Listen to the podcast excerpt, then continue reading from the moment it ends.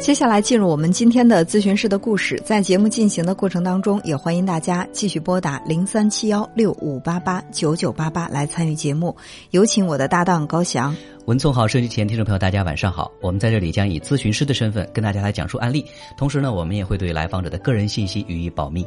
今天我想和大家分享的是一位男性来访者的求助，他今年已经二十八岁了。嗯，他问的这个问题可以说是既有争议又老生常谈。哎，什么问题？啊，就是他说他有特别强的这种处女情节，所以说到了二十八岁还没有特别正式的谈过一次恋爱。嗯，呃，然后呢，到了这个年龄没有谈恋爱，肯定作为男性嘛，他这个生理需求是有的。嗯所以呢，他会采取一些自慰的这种方式，他又觉得特别的罪恶，觉得自己很肮脏，然后呢，每天背负着非常沉重的思想包袱。他问我，他说：“老师，你觉得我这个人是不是有问题啊？”我说：“你觉得你有什么问题？”他说：“我觉得我不能够很好的像其他人那样正常的恋爱、结婚、生子，每天就纠缠在这样的问题当中，我自己也难以自拔。”嗯我就问他，我说为什么一定要去强调对方必须要是处女这个身份？他说因为我是啊，因为我是，所以我要求对方是，难道这个要求过分吗？嗯我说当然不过分，你可以一直保持着这样的条件去选择，因为选择一个什么样的人作为自己的伴侣，每个人都有自己的权利。就像有一些女孩子说，我想找一个有钱的男人；有一些男人说，我想找一个漂亮的女孩子；或者说有一些男人说，我想找一个这个处女，就是特别呃清清白白，没有过任何这种情感和性经历的。我觉得这都是每一个人他的要求是不一样的。自己的这种要求，我们呃作为外人没有必要或者说也没有资格去指责他什么。呃，我说我作为咨询师，我的身份并不是说去纠正你的想法，或者说去批判你的想法。你认为这个想法是对的，你可以去坚持。其实你去要求对方是处女，这个也妨害不了别人什么。就是符合你的条件，你们感情可以继续；不符合你的条件，那你不选择他，我认为这也是无可厚非，别人不能够指责你什么。但是关键，我认为在现实生活当中，这个问题是很难操作的。不是，我是觉得他是这样，呃。他是，其实这是一种对等的这个要求，说，嗯哎，我是处男，我要求对方是呃处女，对啊，他就要求这个是必须的，嗯这是唯一的条件，所以这个唯一的条件也阻碍了他谈恋爱的这个进程。为什么？我说我很好奇，你在跟一个女孩子接触的时候，他怎么验你？怎么来去问对方这样的一个问题？多娜刚认识的时候肯定是不会去这么问的，但是我们接触大概就是了解一段时间，虽然没有确立关系哈，了解一段时间，我觉得这个女孩她在其他方面都比较符合我的要求，嗯我就要抛出我认为最重要的这个问题，会摊牌，我就会问：那你有没有过男朋友的这种经历？嗯有没有过性经历？然后当对方说有，然后我就会觉得我们没有办法再继续继续下去。嗯然后我就很好奇的问他，我说：那你碰到了那么多的女孩子都是有性经历的吗？难道就没有碰到过没有感情经历也没有性经历的女孩？他说有啊。但是当我把这个问题问出来的时候，对方就会表现得很愤怒，嗯，然后就不理我了。人家会会觉得很尴尬、很愤怒，而且你是什么样的人？他说，即便对方说他从来没有过这种感情经历，也没有性经历，我在心里还是会不相信。嗯我觉得他会不会骗我呢？我在心里一直会很纠结这个问题，纠结一段时间，然后就不联系了。所以说到现在二十八岁，将近三十岁的年龄，没有正儿八经的去谈过一次恋爱。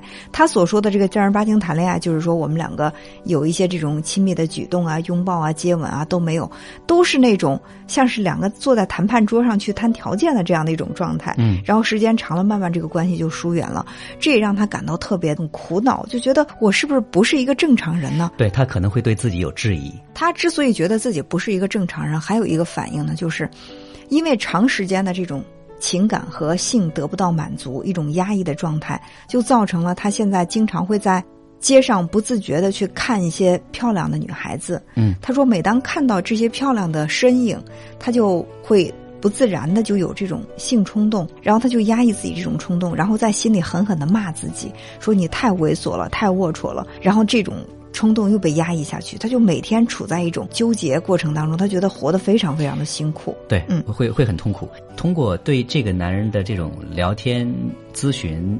谈话，你有没有感觉这个男人他的这个性格方面有这种追求完美主义的这种倾向？很明显。这个问题我问过他，我说你是不是一个比较追求完美的人？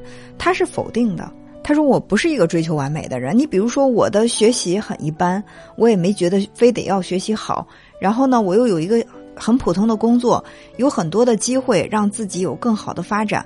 我也没有去特别的努力，我觉得无论是学业呀，或者是事业呀，你，做到差不多就行了。我没有去特别苛求自己。嗯。他认为自己不是一个完美主义者，但我认为他最起码是一个道德标准要求非常非常高的人，道德不能有瑕疵。一个那种超高的那种超我的存在，呃，他会以最高的那个道德标准去要求自己，哪怕自己作为一个呃成年的男性，一个年轻的男子，血气方刚，走在街上看到美女想多看两眼，他在心里就会抽自己，然后就会觉得自己很龌龊、很猥琐，就用这种很暴力的字眼去形容自己。嗯嗯，你看他。从呃，对于这个性的冲动压抑的这种反反复复的痛苦纠结来看，他有一个很强的这种这个自我标准，在其实时刻在提醒自己，如果说自己。越了某一些这个红线之后，那对自己就会有一些这个惩罚，好像那个道德警察随时都有可能会出现，会对自己形成这种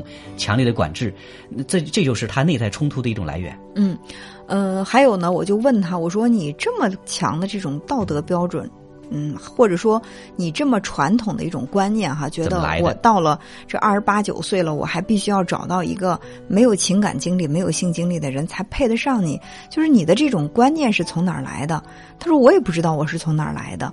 我就问他家庭的成长背景，他说我也成长在一个很普通的家庭，我爸妈都是很普通的农民，然后呢，呃，对我的这种教育。我觉得还好，虽然不是说很松，但是也不是很严。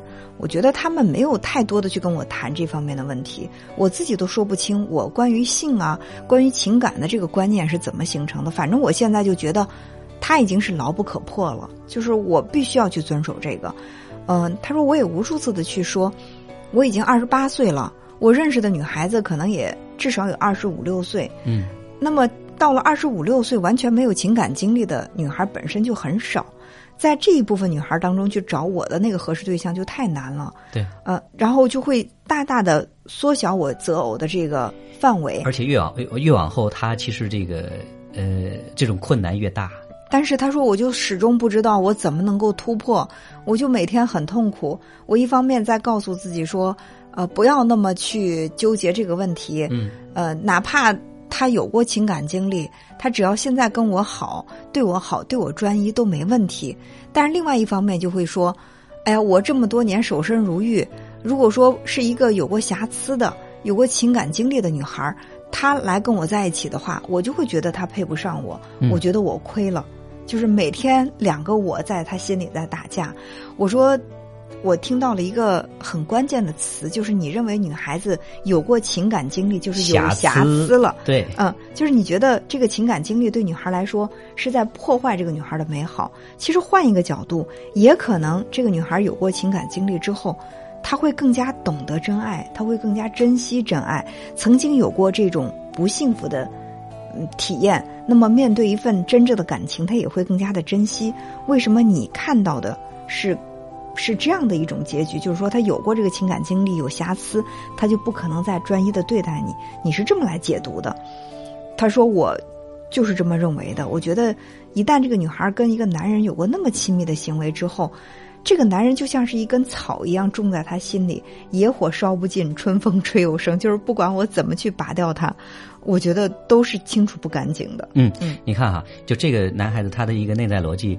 他就是，如果说你经历了某些，那你就是玷污了自己的这个清白，你就不再是一个纯洁的人了。嗯，他的世界就是这样的。我们会发现，用他的这个标准来看的话，可能我们这个世界上，呃，能符合他条件的人还真的是少之又少。呃，还有一点也很重要，就是他不相信别人。嗯，就是这个信任感是很难确立的。我不知道他的这个内在的这种呃信任感是怎么样遭到破坏的，但是我相信。如果说我们破坏了之后，再想要去重建那份信任，其实是很难的。即使说对方承认说呃之前感情是空白的，但是他也很难去相信。结果再过一段时间之后，他再思来想去，这个关系也就不了了之。他的内在的这种信任感之前一定是遭受过破坏。嗯，他更想知道的是我接下来怎么做才能更能够更好的去破这个局。然后我就问他，我说你谈到了一个问题，就是说如果一个女孩儿。她有过情感经历，那个男人就像种在她心里的一棵草一样，就是拔也拔不干净，清也清除不掉，呃，野火烧不尽，春风吹又生。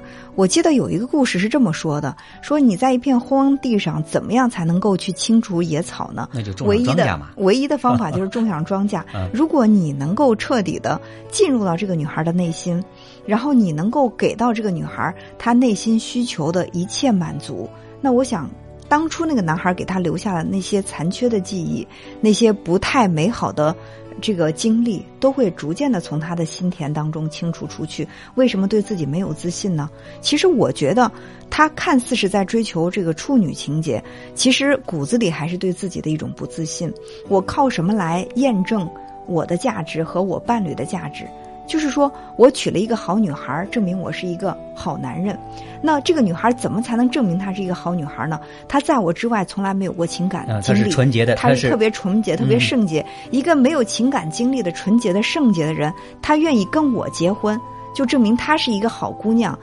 愿意嫁给我这个好男人，而我本身我没有通过其他的途径去证明我自身的价值，我只能通过我找了一个无可挑剔的，让别人最起码在她的道德品质这方面无可挑剔的女孩，来证明我是好的。就像他说的，学业普通，工作也普通，他没有把太多的精力放在我去好好的努力提升我的学业，或者是我的这个事业，那我的这个价值感，我认为。能够证明的途径就是我找了一个好老婆。但是话又说回来，如果说他仅仅是以为自己找到了一个好老婆，但是其他方面资质平平的话，也许他的这个生活依然过得不会幸福。所以我就说，现在除了你自己还是一个处男，二十八岁是一个处男，除了这一张王牌之外，你还有什么其他可以吸引更好的女孩来找你的条件吗？嗯，而且你。二十四五岁，你守身如玉，可能会觉得哦，真的是这个男人是非常自律的一个人，非常有节制的一个人，他的生活是很单纯的，不会有太多乱七八糟的私生活。嗯。可是如果说你再过几年，三十多岁，你说我还是一个很纯洁的、没有情感经历和性经历的男人，大家也许会怀疑你是不是有问题。但是那个已经。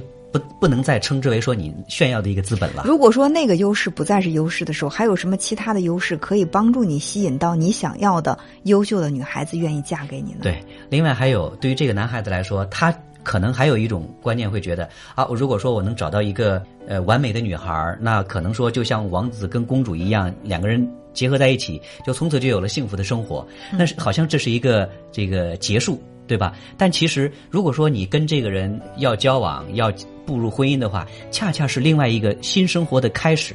那以后的这个生活怎么办？完全是要靠两个人要继续奋斗的。嗯，高翔说的没错，我也跟他谈到这个问题。我说，一个有过情感经历的人，不见得就。注定了他跟你结合以后不会好好的对你，不会忠诚于你。而一个没有过任何情感经历的人，也未必你们两个结了婚之后，他这一辈子都会忠诚于你。对这两个问题，我觉得他不是绝对的。这事儿谁也保不齐。你把他绝对化了。另外，关于处女情节这个问题，哈，我从来是保持着一种中立的态度。我就觉得，一个男人如果说他自己洁身自好，他希望这个女孩也没有任何的这种性经历，这个要求不高。嗯嗯，我们也没有资格去批判什么。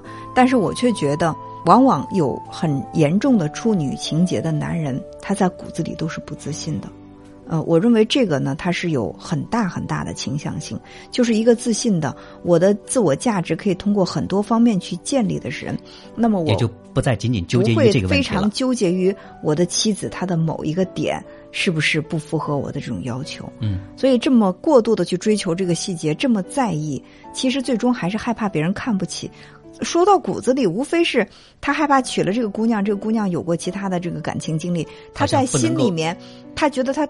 扛不过那个女孩之前的那个男朋友，就是她可能永远忘不了那个男人。我在她心目当中，我永远比不过那个男人。就是她是不战而败的一种态度，就觉得我永远比不过他，这是其一。其二呢，她就是担心，如果说以后我们两个结合了，别人知道哦，某某女孩她曾经跟别的男人怎么怎么样，你看这个男人他多傻呀，他是一个接盘侠，他娶了这样的一个不完整的一个女孩，就是所有的一切其实都指向于他自己对自己的这种不自信。